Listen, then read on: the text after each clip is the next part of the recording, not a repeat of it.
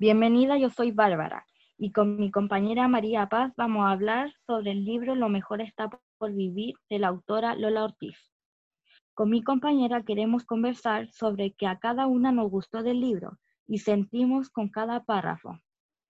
Vamos a hablar de los capítulos que más nos gustó y nos llamó la atención, como el capítulo Otra vez tú. María Paz, ¿qué es lo que piensas sobre este libro? Yo pienso que todas las mujeres Deben ponerse primero ellas antes que a nada, porque si uno no está bien, nada fluye bien alrededor de uno.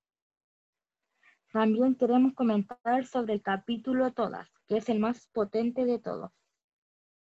Es como preguntarle a qué mujer no le ha pasado, es terrible, pero es verdad. Creo que es el miedo de todas las mujeres, el no poder llegar a casa bien. A mí me gustó ya que muestra la realidad de las mujeres, la inseguridad que tomamos al estar solas sabiendo que algo malo nos puede pasar. También queremos hablar del último capítulo, pero no menos importante, el amor. Creo que es la primera frase, es la más linda e importante de todas. Amor es que te cuide, te respete y te valore. Creo que es la frase más potente que he leído en todo el libro. Y de repente encuentras a alguien que cumple tus expectativas, alguien diferente que piensa de una manera majestuosa, que puede darte el amor más puro y bonito, y entonces realmente eres feliz. Ahora pasamos a las preguntas. ¿Por qué crees que la autora escribió este libro? Porque no solo habla de las cosas buenas de la vida, sino también de los desafíos, problemas que vivimos día a día como personas. ¿Qué has aprendido hasta ahora del libro que estás leyendo? Hacernos más empoderadas, ir por nuestros sueños y hacernos mejores personas y aprender de los errores.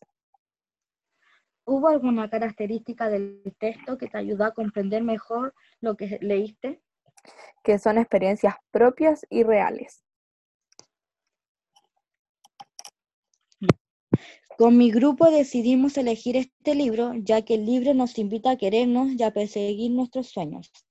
En el podcast compartiremos y debatiremos sobre algunos puntos de vista de la escritora. Incitaremos al público a leer este maravilloso libro, ya que no solo habla de las cosas buenas de la vida, sino también de los desafíos, problemas que vivimos día a día como personas. También hablaremos de las frases que nos han llamado la atención, no solo por lo bonito, sino también lo inspirador que son.